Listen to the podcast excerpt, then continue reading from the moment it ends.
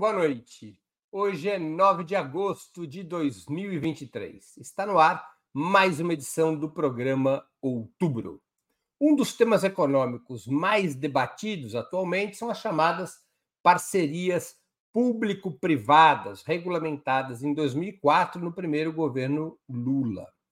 Com fortes travas para o investimento público, mesmo com o novo arcabouço fiscal, a atual administração eh, indica que pretende expandir essas parcerias público-privadas, apostando no investimento privado como locomotiva de um possível novo ciclo de desenvolvimento. Esse investimento privado poderia vir de forma tradicional e direta, animado pela expansão dos mercados interno e externo, além da redução da taxa de juros e da estabilidade macroeconômica, como defendem diversos especialistas. Também poderia ocorrer através do fluxo de investimentos externos, com grande esperança sobre os aportes chineses, e também viriam, finalmente, através dessas parcerias público-privadas que o governo pretende expandir até praticamente todos os setores da economia, até mesmo presídios. Para entendermos melhor esse tema, teremos hoje a participação de Juliane Furno, graduada em Ciências Sociais pela Universidade Federal do Rio Grande do Sul e doutora em Economia pela Universidade de Campinas. Joana Salem Vasconcelos, historiadora formada pela USP, mestre em Desenvolvimento Econômico pela Unicamp e doutora em História Econômica pela USP. E Igor Felipe, jornalista integrante do Conselho Editorial do Jornal Brasil de Fato, da TV dos Trabalhadores e da Rede Brasil Atual. Em nome de Opera Mundi, eu cumprimento os três convidados. Hoje, nós vamos estrear um jeito novo de fazer o programa, com perguntas individuais aos nossos convidados que também poderão ser sugeridas por nossos espectadores. Depois da resposta do convidado ou convidada a quem eu dirigir uma determinada questão, os demais também poderão pedir a palavra para comentar, concordar, discordar e assim por diante. A primeira pergunta vai para Juliane Forno. O que são parcerias público-privadas? Podemos compará-las com privatizações? Bom, vamos lá. Boa noite, Breno, Igor, Joana. Boa noite a todo mundo que está nos assistindo. É, bom, parcerias público-privada, é, elas não são uma coisa é, delimitada ou desenhada no abstrato, né? Existem vários tipos de parceria público-privada, vários tipos é, de, de relações é, econômicas motivadas por determinado fim que envolvem o poder público, investimento público envolve investimento privado. No caso brasileiro, as parcerias público-privada são sistemas é, fundamentalmente de garantias através de fundos públicos. Isso não é, é uma especificidade das PPPs. Esse tipo de, de aporte financeiro e garantidor do tesouro para investimento nos estados, eles já existem, mas é a utilização de instrumentos, né, é a utilização ou a expansão de instrumentos de garantia creditícia, em que o Tesouro Nacional ele entra como garantidor e o Tesouro é, é a entidade é, que tem o maior, o menor nível de risco, né, o menor nível de risco soberano. O Tesouro Nacional, né, o governo federal entram como garantidor de operações em que os estados e os municípios contratam é, obras que são realizadas em parceria, uma parte pelo setor público e uma parte pelo setor privado. É, bom, parcerias público-privada, esse instrumento, ele pode sinalizar um tipo de privatização, mas ele não necessariamente é. Então, a afirmação PPPs são privatizações é uma afirmação pobre, podem, pode ser uma forma de privatização, inclusive sem passar pelo crivo do debate jurídico, mas pode não ser. Depende fundamentalmente de onde está o controle da operação. Vou dar um exemplo. É, o próprio SUS, né, é, quando ele é autorizado a contratar leitos na iniciativa privada, ele, em alguma medida, faz parte de uma parceria público-privada mas não é uma privatização, porque o SUS é um sistema público universal, né? Quem dita as regras é a política pública de saúde motivada pelos é, direitos é, constitucionais em que tem que ser um sistema universal. Mas ele pode ser é, uma porta de entrada para um, um sistema em que o Estado investe, o setor privado lucra, que o Estado investe, que o setor privado é, tem o domínio político. Mas o que, que significa privatização? Significa o Estado alienar o seu controle e transferi-lo ele para a iniciativa privada. Então, por exemplo, a Eletrobras é um caso de privatização. O Estado alienou o seu controle, vendeu as suas ações e quem controla a empresa hoje é o setor privado. Diferente da Petrobras, que é uma empresa também de, de capital aberto, tem capital público e tem capital privado, mas é uma empresa estatal, porque o controle está no Estado. Então, a parceria público-privada pode ser abertura para privatização, mas ela não necessariamente é, ela é um instrumento, depende da, da vontade política e depende do papel que o Estado vai desempenhar nessa parceria.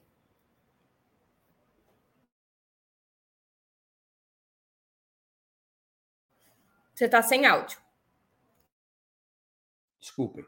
É, eu vou girar aqui para a Joana. Há casos importantes na história econômica de países que tenham construído sua infraestrutura, sua infraestrutura econômica e social a partir de parcerias público-privadas?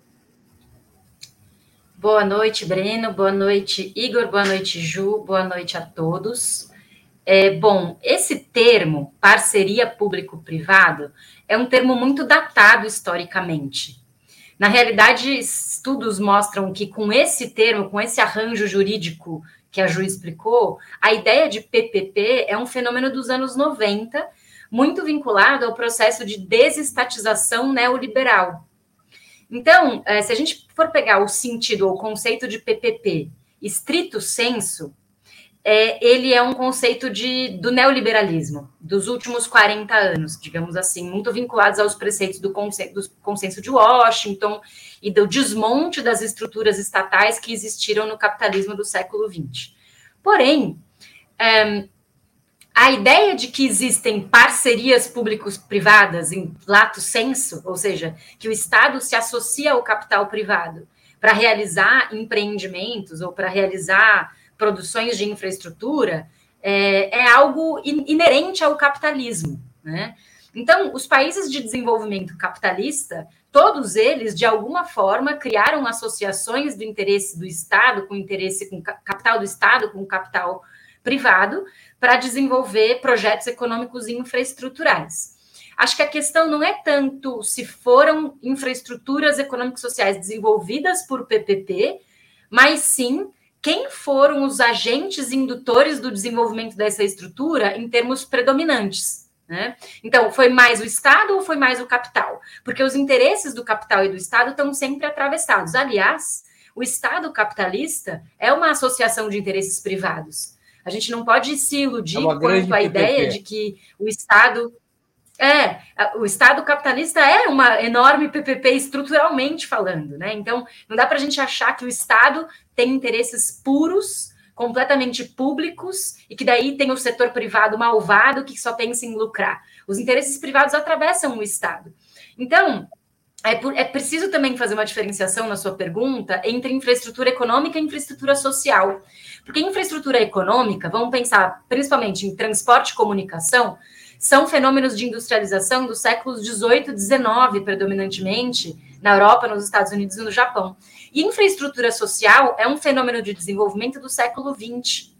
E são marcos históricos completamente diferentes. Quando a gente vai falar, por exemplo, da universalização do direito à educação, da universalização do direito à saúde, são fenômenos muito mais recentes. E a demanda pela infra infraestrutura social, portanto, ela é muito mais é, de pouco tempo atrás, né? É, Para concluir nos meus poucos segundos, é, é possível taxar com certeza que na América Latina o Estado foi protagonista do desenvolvimento da infraestrutura econômico-social no século XX. Né? E é, protagonizou, inclusive, os arranjos que permitiram a lucratividade do setor privado. E, bom, em outros países são outros casos de desenvolvimento, mas na América Latina, com certeza, é possível dizer que o Estado é protagonista. Igor, as parcerias público-privadas, como dizem muitos, não representariam a mercantilização de serviços públicos sobre as, os quais essas parcerias incidem, como saúde e educação? nós temos já uma larga experiência com as OS, especialmente no setor de saúde no Brasil. É, é esse recurso à parceria público-privada, as OS, não traz impactos estruturais, eventualmente negativos, tanto para um plano nacional de desenvolvimento quanto para a expansão de direitos sociais? Boa noite, Breno. Boa noite, Juliane. Boa noite, Joana e todo o público do Opera Mundi. Mais uma quarta-feira estamos aqui. Breno, eu acredito que existe sim uma tentativa do capital privado de avançar sobre áreas que estavam entre sob controle e até monopólio do poder público.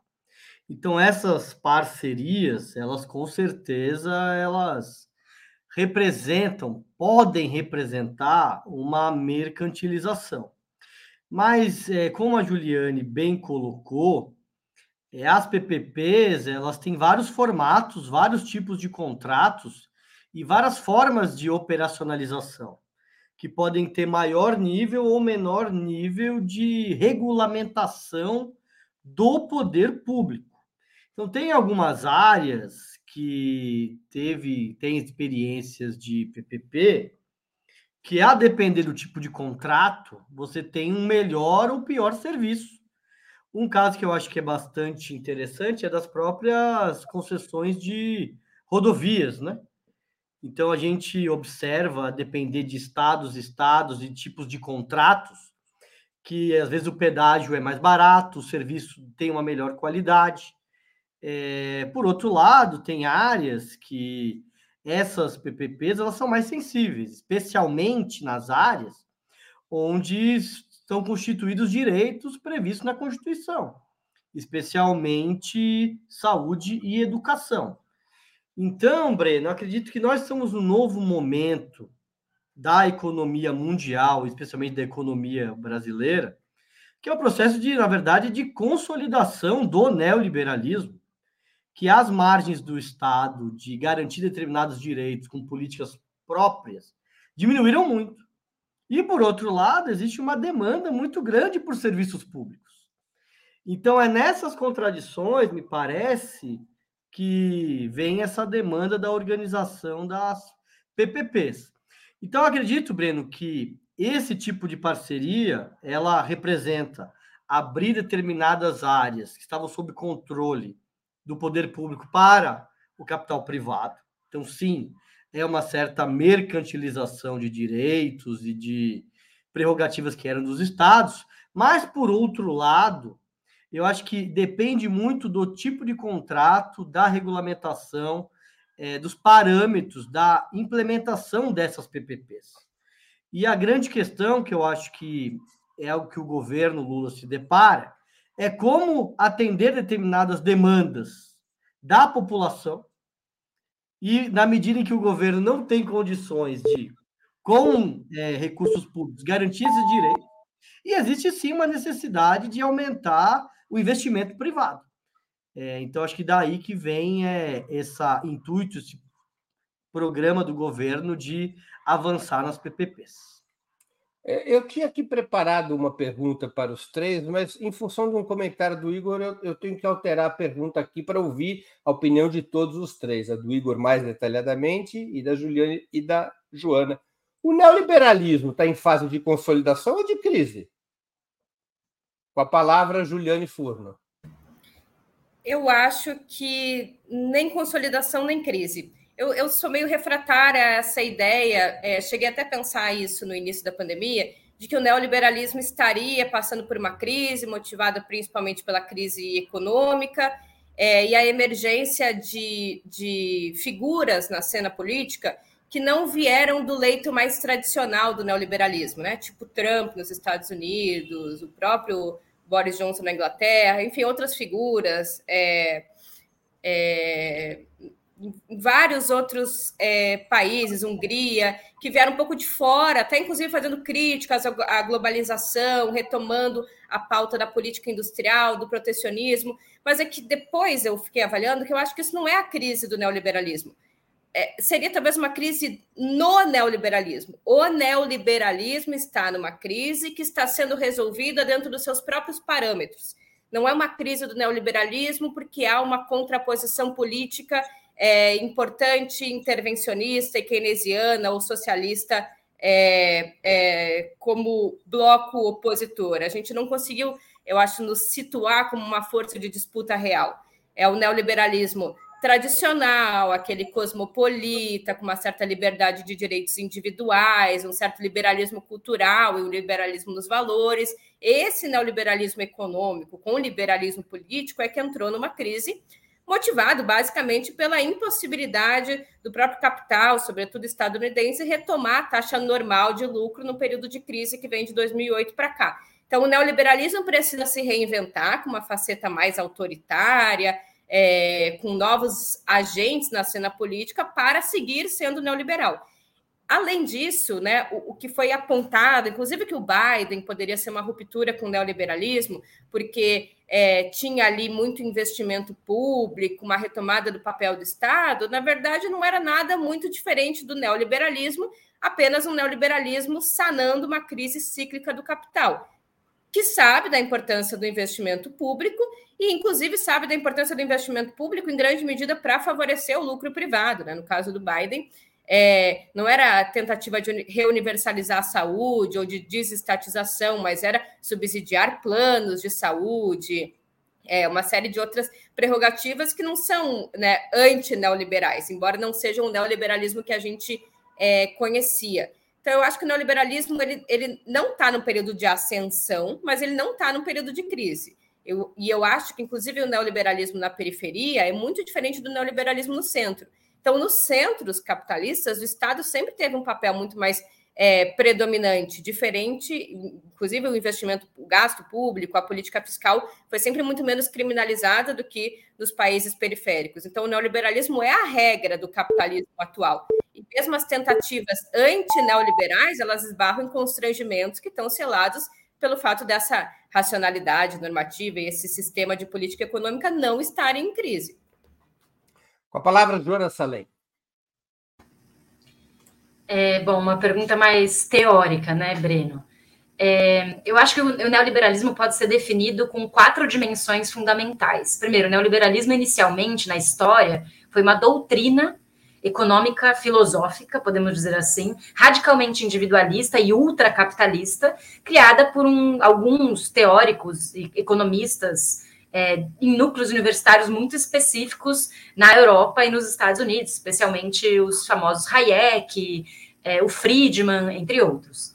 Nos anos 50, o neoliberalismo deles era tido como algo fora de lugar, né? Era uma coisa de pessoas é, de uma fração sectária do pensamento econômico que não tinha muito espaço dentro de um, de um momento histórico predominantemente desenvolvimentista com a ditadura do Pinochet no Chile e depois Thatcher e Reagan em Inglaterra e Estados Unidos, respectivamente, o neoliberalismo se encarna como uma política econômica aplicada.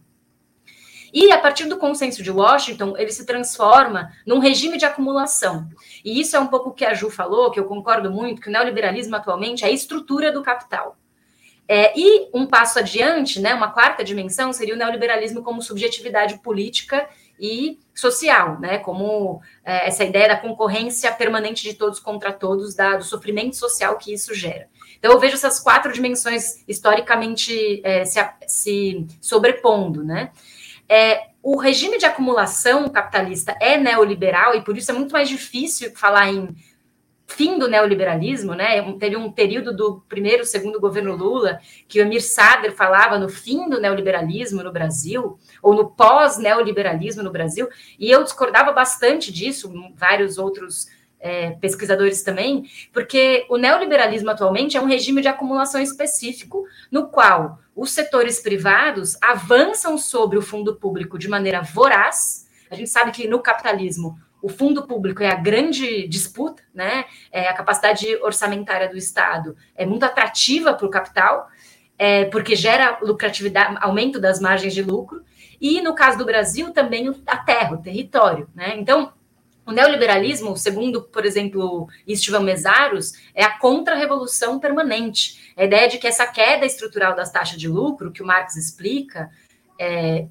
acaba gerando uma crise estrutural do capital, e a resposta a essa crise é o neoliberalismo. Então, não é que o neoliberalismo está em crise ou não está em crise. O neoliberalismo é a resposta do capital para uma crise estrutural. E, portanto, ele é a crise. Né?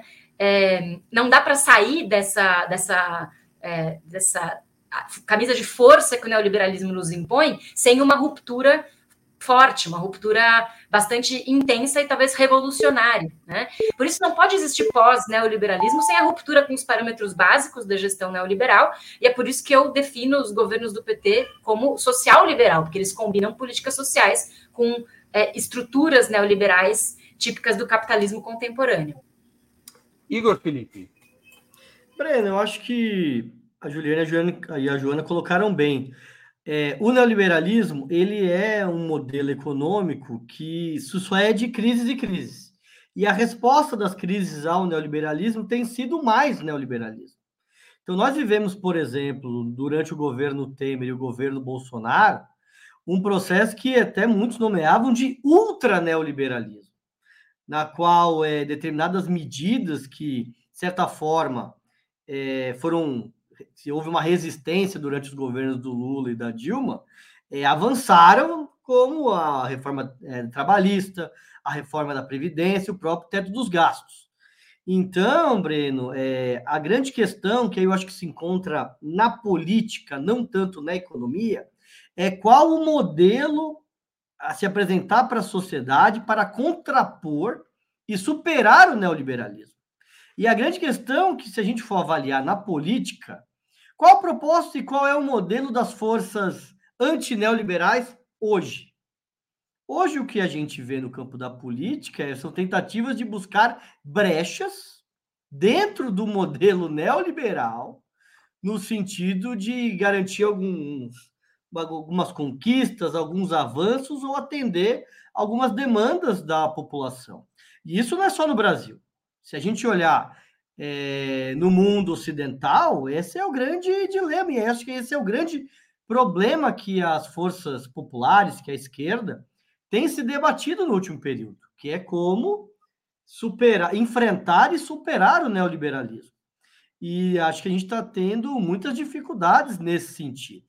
Então, a crise do neoliberalismo tem levado cada vez mais a mais neoliberalismo. E acho que a questão é que a resposta não vai se dar simplesmente na economia, mas na política.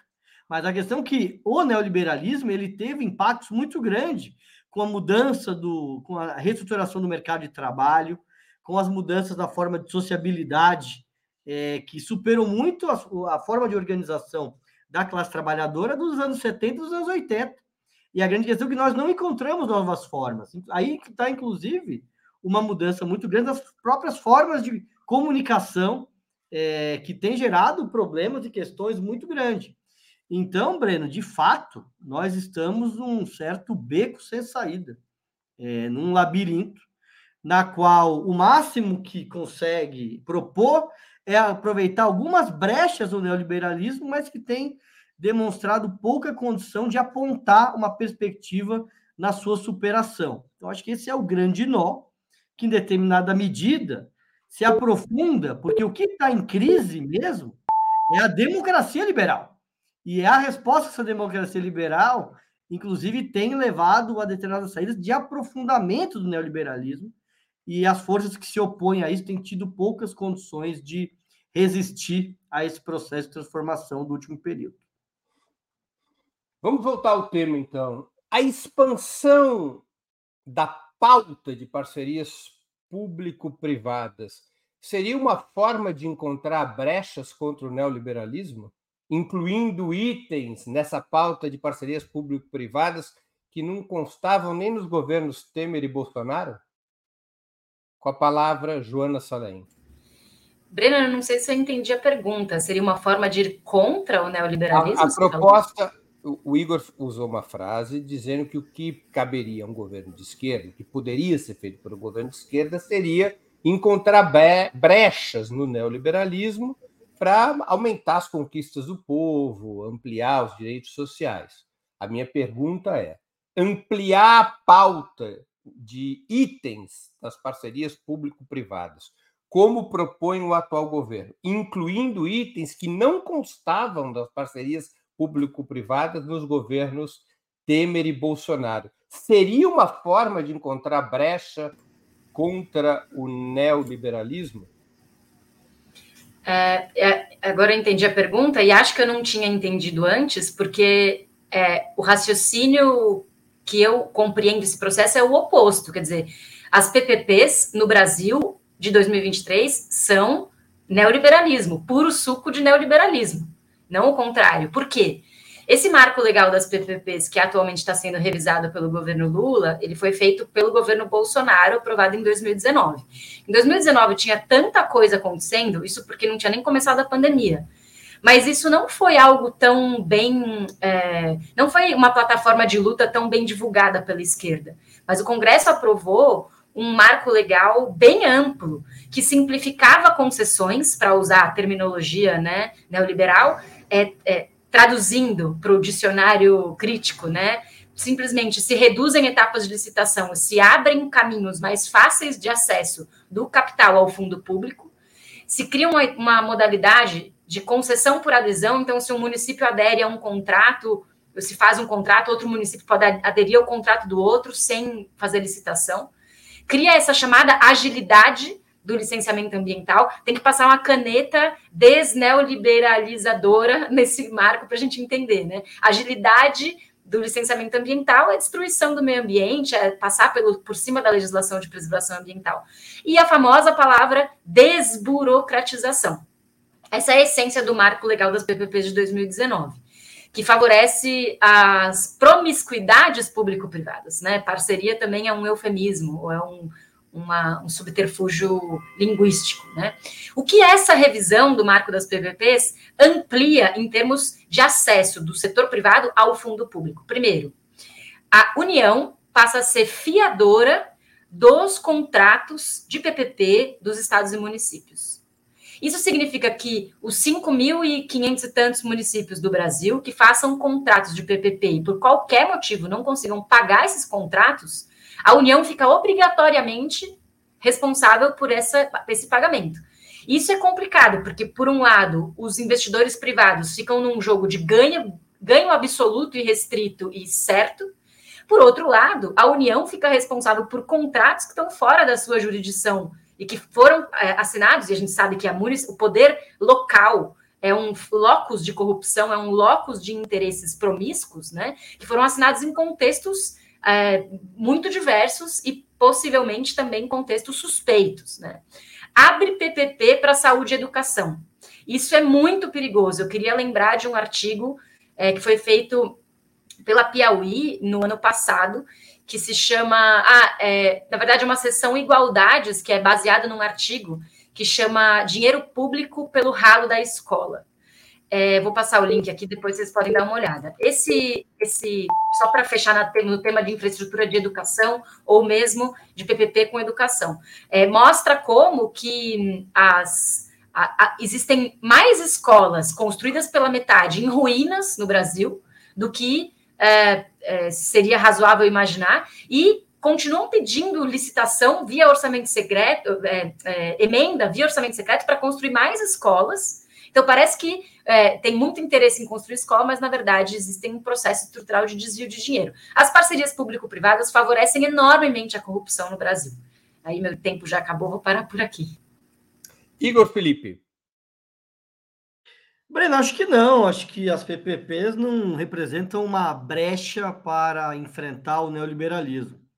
Acho que as PPPs elas podem ser uma brecha para atender uma demanda da sociedade, da população mais pobre, por determinadas políticas de direitos. Por exemplo, esse é um tema difícil, porque no fundo, cá entre nós, nós estamos debatendo aqui determinadas questões programáticas e até determinada medida dogmáticas do programa da, da esquerda e que a gente é, que é muito sensível. Mas, por exemplo, conversando um tempo atrás com companheiros que são do estado da Bahia e que estavam relatando é, as PPPs que foram realizadas pelo governo da Bahia durante o governo Rui Costa, que era para construção e gestão de UBS.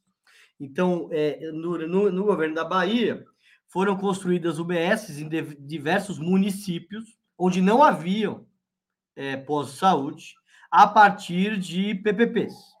E aí perguntei para os companheiros, falei, como é que como é que se deu esses contratos e como é que é a recepção da população?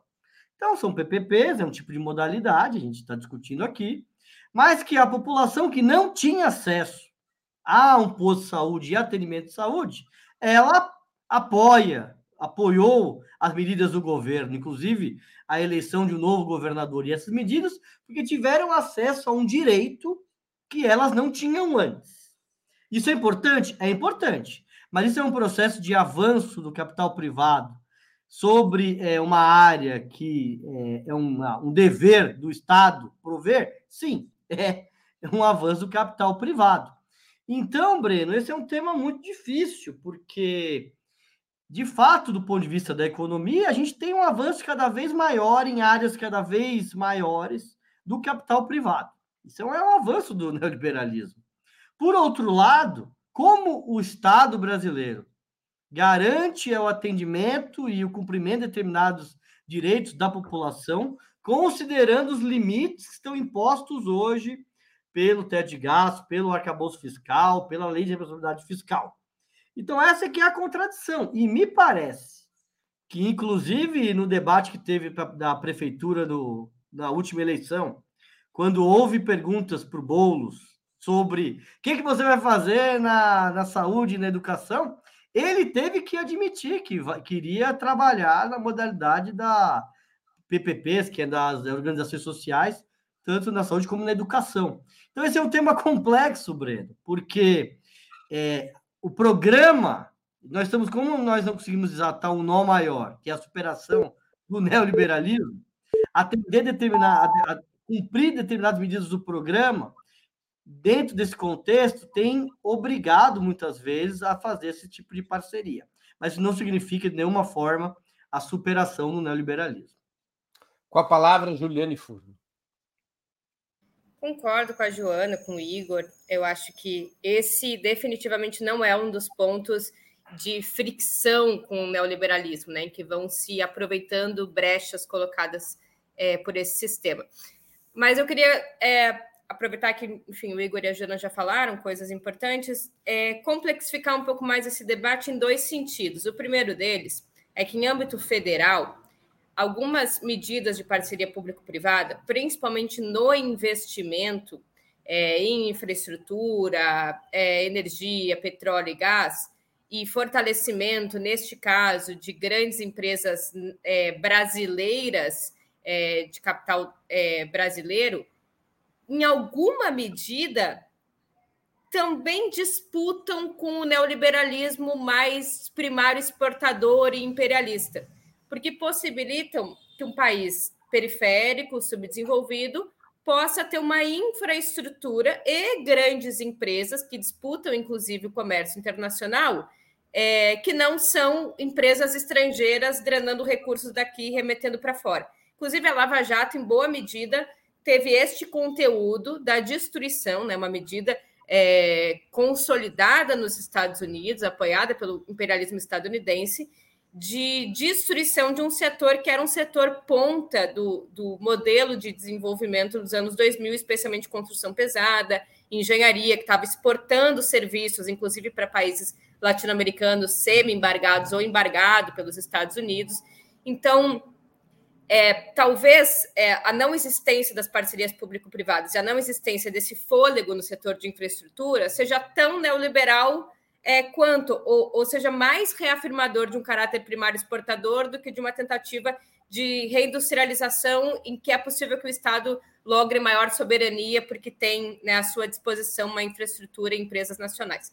Mas eu acho que tem uma outra questão, que é o pacto federativo ele está ruído no Brasil. E lá na década de 90, no governo Fernando Henrique Cardoso, os estados, principalmente Rio de Janeiro, São Paulo, Rio Grande do Sul, Minas Gerais, foram estados que passaram por regimes de recuperação fiscal extremamente draconiana. Hoje os estados não têm recursos, né? É diferente a União lançar mão desse tipo de garantia, né? Esse ponto da parceria público-privada e os, os municípios e estados. Então, eu acho que fora essa parte é, das PPPs em nível é, social, né, especialmente presídios, educação e saúde, que eu acho que nós não precisamos disso e, e é ruim porque entra num setor que é direito, é, ter uma medida do Estado de utilização de fundos é, constitucionais, que o Tesouro entra com a garantia, isso faz os juros serem mais baixos, isso dá recursos para estados e municípios que não têm recursos darem conta de questões da sua infraestrutura local, não é, é reafirmar ou aprofundar o neoliberalismo, ainda que também não seja romper. Eu acho que é diferente a questão da infraestrutura entre estados e municípios e a União, tem muito mais capacidade de investimento do que estados e municípios e de endividamento, mas acho que no que o que vem de contrabando e que é ruim, e que este sim fortalece o neoliberalismo, é justamente a abertura de serviços e, sobretudo, do setor carcerário no Brasil para iniciativa privada, é, porque nesse caso é transferência de, de, de gestão e é o aprofundamento de uma lógica neoliberal que eu acho que entra para dentro do Estado brasileiro. Vamos lá, mais uma questão para detalhar a história das parcerias público-privadas. Um caminho que todos vocês estavam indo já. Um dos instrumentos que está sendo proposto pelo governo para multiplicar os projetos de PPPs, parcerias público-privadas, são as chamadas debentures incentivadas. As empresas concessionárias poderiam levantar recursos no mercado sem pagar imposto de renda ou com fortes deduções. Faz sentido abrir mão de receitas, que seriam a mola mestre da nova regra fiscal que está sendo aprovada, para beneficiar, para permitir, para expandir a acumulação de capitais privados em projetos que eventualmente poderiam ser realizados pelo próprio Estado se aumentasse o nível de investimentos públicos, mantendo nos cofres do, do, do poder público eventuais receitas derivadas desses projetos. A médio e longo prazo, essa conta fecha?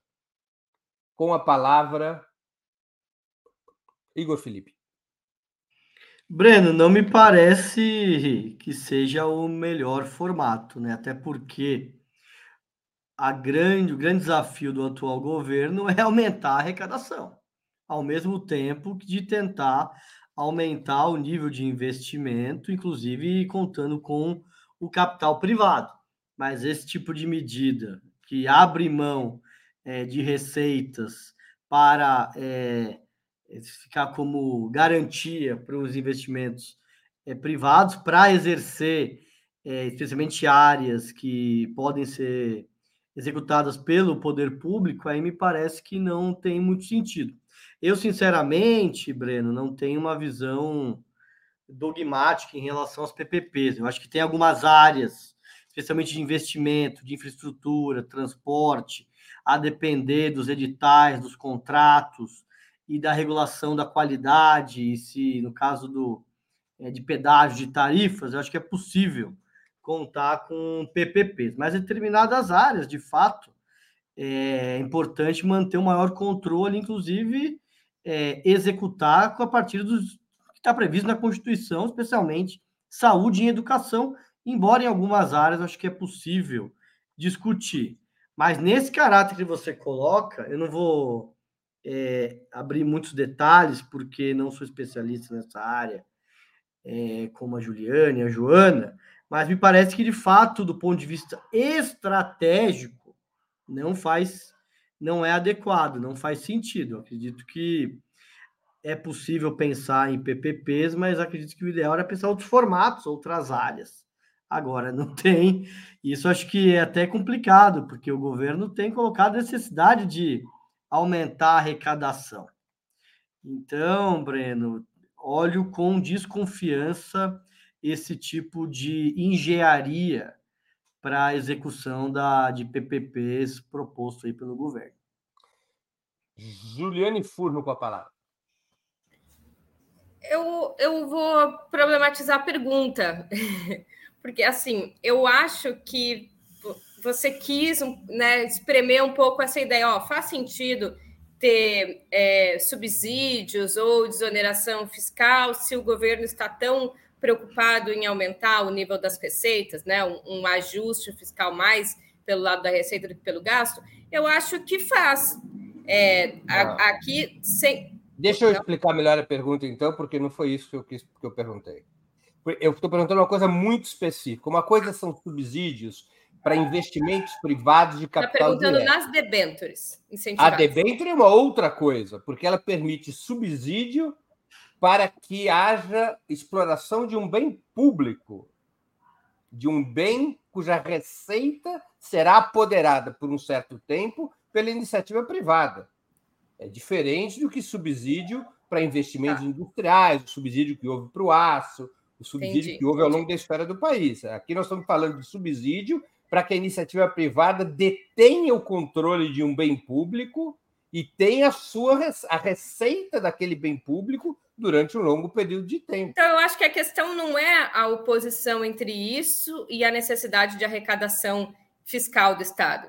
Eu acho que, que a questão é: nós, nós queremos que a receita de um bem público seja apropriada pelo setor privado é, sendo que o Estado foi um dos principais partícipes na sua construção.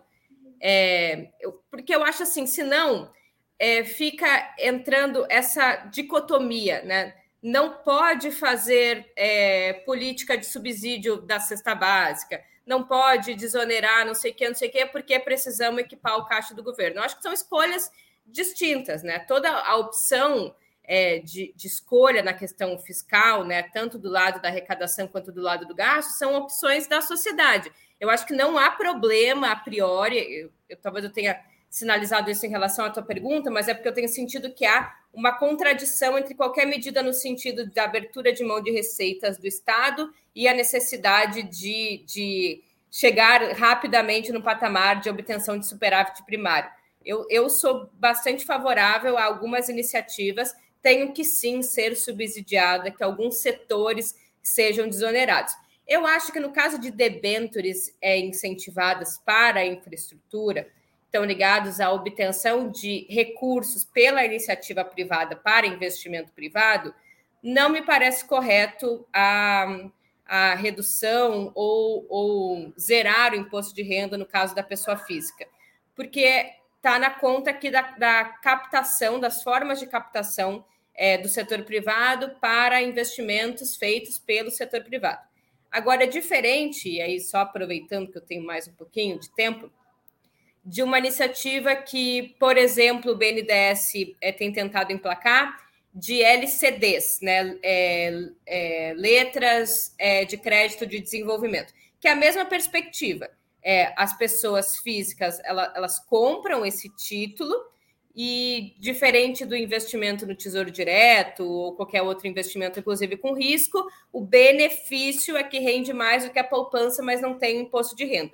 No caso do financiamento, da obtenção de funding para o financiamento de um banco nacional de desenvolvimento, tem uma estratégia de desenvolvimento, não é um problema. Então, o problema não é o instrumento, é, não, não pagamento de imposto de renda sobre o investimento o problema é que, neste caso, são debêntures incentivadas para infraestrutura, que são obtenção de capital é, do setor privado. Eu acho que, neste caso, valeria mais a pena o setor privado se associar com o setor público é, e, através dessas garantias, baratear o custo do crédito, porque tem um fundo soberano garantidor, no caso, o Tesouro, e aí isso baratearia é, o investimento do que modali essas modalidades é, e, obviamente, uma reforma tributária progressiva, essas modalidades de debêntures incentivadas. Com a palavra, Joana Salem. É, bom, como você falou, é um ponto bem específico da, dessa revisão do marco, né? Que tem vários outros aspectos que a gente pode falar. É, eu acredito que é, é um ponto de contradição do governo, sim, relacionado com essa demanda de aumento da arrecadação é, mas com essas debêntures incentivadas é, é, um processo de desoneração ou de isenção de imposto de renda.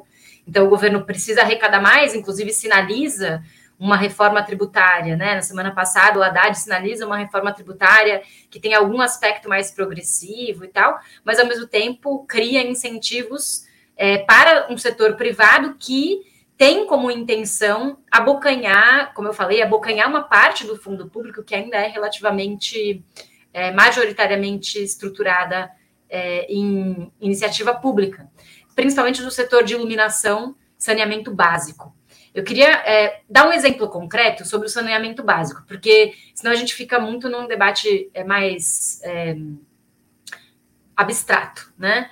É, e essa questão do saneamento básico, ela está sendo bastante debatida desde o ano, desde na verdade 2019, quando, aconte, quando aconteceu a, o marco do saneamento básico feito pelo Bolsonaro, né, no governo Bolsonaro, acho que foi em 2019 esse marco dos regulatórios do saneamento básico, e que era um marco de privatização. Né? Então, é, a, abriu o espaço para iniciativa privada tomar conta do saneamento básico. A gente tem que lembrar que no Brasil, 17% das pessoas não têm água tratada e 100 milhões, ou seja, praticamente metade do, do, do povo brasileiro não tem acesso à coleta de esgoto tratado. Então, a gente está falando de um setor gigantesco da economia brasileira que está relegado à exclusão total, às margens do, da infraestrutura. Né? Esse novo marco do saneamento, ele abria espaço para privatização e os municípios foram convocados pelo governo Bolsonaro para comprovar sua capacidade de assegurar umas metas de ampliação do saneamento básico. Quem não comprovava perdia, né? E, e perdia também possibilidade de acesso a crédito público, enfim, na verdade era uma burrice, porque o município que mais precisava de ajuda era aquele que ia perder ajuda, né? Bom, o Lula, em abril, regulamentou o marco legal de saneamento básico. Estou recompondo essa história porque tem tudo a ver com esse setor das PPPs que está previsto para as debêntures incentivadas. A, o Lula regulamentou o marco legal de saneamento com dois decretos que ampliavam o prazo desses municípios para comprovar suas condições econômicas e financeiras para cumprir essa meta. E a meta é de 99% da população ter água tratada e 90% ter esgoto tratado daqui a 10 anos, né, em 2033.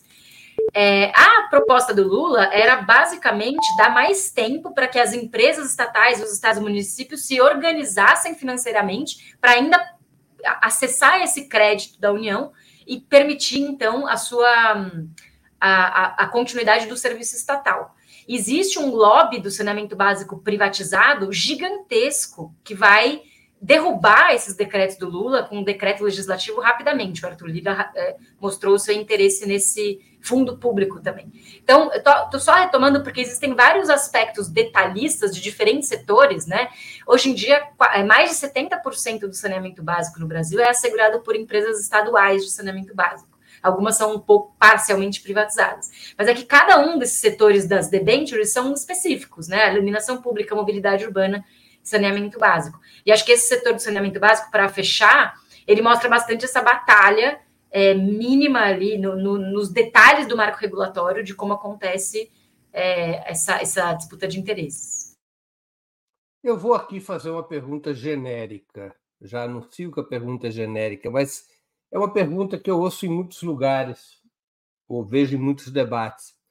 Sempre se disse que governos de direita buscam a máxima taxa possível de mercantilização da economia e dos serviços, para ampliar a acumulação de capitais que consideram ser o motor do desenvolvimento.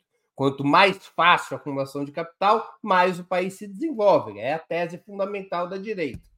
Governos de esquerda fariam o oposto levariam a desmercantilização o mais longe que pudessem. Essa seria a grande disputa é, atual entre um go governo de direita e de esquerda. Essa diferenciação perdeu o sentido, o que justificaria a expansão, o fortalecimento das PPPs? Com a palavra Juliane Furno. Não, acho que essa diferenciação não, não perde relevância, não. É, mas eu acho que quando a gente trata de aí uma realidade concreta, como o Brasil e os seus diversos dilemas é, sociais e econômicos, precisa se adicionar mais uma variável, que é desmercantilizar os serviços públicos e garantir a universalização, né, ou a, a ampliação territorial destes serviços públicos. Eu acho que essa fórmula complexifica um pouco.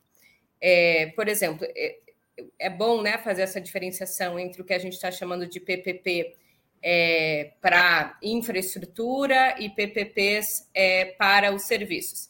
Eu acho que no caso das PPPs para a infraestrutura, é, não, não, não é, é, pode até ser, pelo contrário, um processo de mercantilização a, conta é a seguinte: o Estado ele tem uma certa capacidade, agora também um certo limite fiscal, para garantir investimentos, né? Só explicando aqui, investimento a gente chama é tudo aquilo que é feito para ampliar capacidade produtiva. Então, não estou falando em, em, gasto com saúde, educação, isso são se chama gastos na, na contabilidade social, e investimento é aquilo que está ligado, sobretudo, à infraestrutura, ampliar a capacidade produtiva isso é uma necessidade de um país que é um país em construção. E eu, inclusive, cito o próprio exemplo do saneamento. É, no caso do saneamento, e, sobretudo, levando em consideração a falência dos estados, é, é necessário algum instrumento muito bem regulado, em que o controle é, e as decisões sobre é, onde, onde prestar o serviço, população atingida devem ser do Estado e do município, mas num setor como esse, utilizar da, do, da contribuição econômica do setor privado não, não necessariamente é um problema ou nem cai num colo de, um, de uma mercantilização do serviço, porque estaria mais no sentido da universalização do serviço. As pessoas não têm um direito humano, que é o direito, né, um direito animal, talvez, que seja o direito ao, ao saneamento básico. Então, eu acho que tem esse outro elemento que tem que entrar na conta, assim. Que passos atrás, ou que mediações precisam ser feitas para que o Estado consiga colocar de pé a infraestrutura ou os direitos sociais necessários para que a própria população mais pobre não enxergue o Estado só como um arrecadador de impostos, mas como algo que efetivamente chega nas suas vidas, que provém elas de esgoto, de água, de saúde, de educação. Então, eu acho que essa fórmula ela precisa levar em consideração isso. Eu acho que a tarefa dos governos de esquerda é desmercantilizar ao máximo os serviços públicos, levando em consideração a necessidade da sua universalização, ou seja, uma avaliação fina de quando contar com a expertise ou a capacidade de investimento do setor privado para que o submeta a necessidade de edificação de uma escola, de um hospital, sendo que a gestão e as escolhas devem permanecer sob uma gestão pública, né, em que a racionalidade da maximização do lucro ou da acumulação capitalista não é, é o fim. Com a palavra, Joana Sanem. Uh, bom, eu acho que tem uma parte da sua pergunta cuja formulação eu concordo, que é sim, a esquerda, valendo, né? É, a esquerda real tem como parte fundamental do seu programa desmercantilizar e é, justamente retirar a forma mercadoria de determinadas relações sociais, né? Que é extremamente desafiador para um contexto em que o capitalismo penetrou em todas as esferas da nossa vida e da nossa nosso interior, até da nossa forma de pensar e ser, né? É, então, desmercantilizar é uma tarefa necessária em qualquer programa de um governo de esquerda. Porém, existem mil formas do outro lado de mercantilizar, de ampliar as fronteiras de acumulação do capital. E aí mora, eu acho, a, a, a, os matizes das burguesias e incluo também os matizes do progressismo. Porque o progressismo contemporâneo, né, latino-americano, ele, se, ele encontrou formas de se associar a processos de mercantilização, nesse sentido que a, que a Ju e o Igor já comentaram, que é se associar a setores privados que eventualmente asseguram algum tipo de aumento ou melhoria da infraestrutura social. Vou dar um exemplo bem concreto para não ficar abstrato: o ProUni. Né? É, então, você libera a, isenta imposto de renda para um setor importante do empresariado da educação que fica super feliz com isso, e ao mesmo tempo você gera é, alegria nos setores dos estudantes jovens, pobres, periféricos que acessam universidades particulares, faculdades com bolsa. Né? Então, existem formas de mercantilizar. Isso é um, o ProUni é um processo de mercantiliza, mercantilização? Sim, às avessas, porque é um recurso público que não chega ao Estado. É um fundo público que não chega a se constituir enquanto tal. Então, é um processo de mercantilização, porém, é uma forma de mercantilização que gera uma certa satisfação social e que é alternativa à forma convencional de mercantilização. Então, é, eu acredito que o, o, progressismo lulista, o progressismo latino-americano, se associa a formas sociais de mercantilização. E que a esquerda, digamos, anticapitalista, tem um horizonte de desmercantilização. Só que essa esquerda desmercantilizadora é cada vez mais minoritária no debate público e muitas vezes é sequer é levada a sério, digamos assim, né? Na, na política valendo do dia a dia da correlação de forças da realpolitik, né? É, só queria, para concluir, fazer uma referência ao livro do Caio Prado Júnior, Revolução Brasileira, porque ele faz uma, uma, diferenciação, uma conceituação interessante entre burguesia liberal e o que ele chama de burguesia burocrática, que é um conceito que eu não sei porque não faz tanto parte dos nossos debates, mas a ideia do Caio Prado é explicar que o capitalismo brasileiro existe um setor da burguesia que é burocrática porque ela se favorece de determinadas expansões de, de ação do Estado. E é, eu acho que, por exemplo, o caso do PAC em associação com a construção civil é um exemplo disso né? São burguesias que se favorecem com uma ação de aumento de investimento ou aumento da expansão da participação do Estado em determinados é, setores econômicos. Então, paro por aqui, mas só para explicar que as formas de mercantilizar são infinitas e, infelizmente, a esquerda brasileira está mais dentro disso do que fora. Com a palavra, Igor Felipe. Breno, acho que assim como a Joana e a Juliane, acredito que sim, se mantém é, a contradição entre a defesa da mercantilização e a luta pela desmercantilização. A grande questão é que essa contradição não se dá atualmente da forma como se deu é, em momentos do passado, especialmente por esse avanço do neoliberalismo e pelos limites que têm sido colocados para o Estado. Eu havia até já pensado, ia colocar o tema do ProUni. O, ProUni, eu acho que ele tem uma certa demarcação no debate programático. Naquele momento, a maior parte da esquerda ficou contra o ProUni, né? É, as entidades estudantis. A maior parte da esquerda? Não. Sim, quando foi apresentada a proposta, nós, Brenos, que somos mais jovens e éramos estudantes.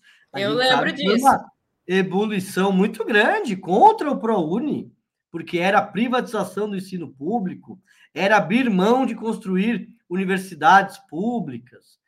É, em determinada medida é isso mesmo, mas a grande questão é que o ProUni ele possibilitou que uma faixa da população é, que não teria acesso à universidade, que teve acesso à universidade, que estão aí nos números do aumento do número de, estudantes com é, acesso ao ensino superior. Eu acho, Breno, que a questão se deslocou em determinada medida é, da mercantilização é, sem controle e uma determinada abertura para o capital privado com níveis de regulação. E aí isso tem a ver com os contratos, com os marcos regulatórios, com as obrigações do capital privado de qualidade, com determinado controle até nas taxas de lucro, porque a, a Joana colocou bem. No tema do saneamento, é, o governo ele não quis revogar a medida, mas ele buscou mudanças no sentido de melhorar o projeto. E veja, o Congresso Nacional derrubou essas mudanças e manteve o texto que tinha sido aprovado é, durante o governo Bolsonaro sem algumas prerrogativas que o governo Lula, que não é um governo contra a PPP, achou que era importante. Então, eu acho que por conta da defensiva, o debate tem se dado em outro nível.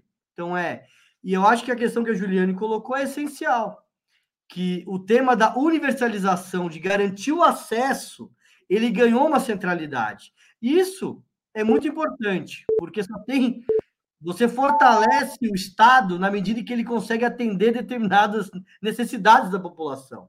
Então, embora você abra para o capital privado explorar determinadas áreas, ao você atender determinados direitos, você fortalece uma perspectiva do papel do Estado. É, porque se o Estado não atender direitos mínimos, Breno, aí sim ele perde o sentido para a maior parte da população, porque ele só arrecada impostos, como a Juliane colocou. Então, são debates difíceis é, que estão mediados por uma profunda defensiva é, daqueles que defendem uma nova sociedade que não seja mediada pelo lucro e pelo mercado. Muito bem, chegamos assim ao final de mais uma edição do programa Outubro, que é apresentado das segundas às sextas-feiras, sempre às sete horas da noite. Eu conversei hoje com Juliane Furno, Joana Salem e Igor Felipe. Muito obrigado aos convidados e audiência. Boa noite, boa sorte a todos e a todas. Tchau, tchau.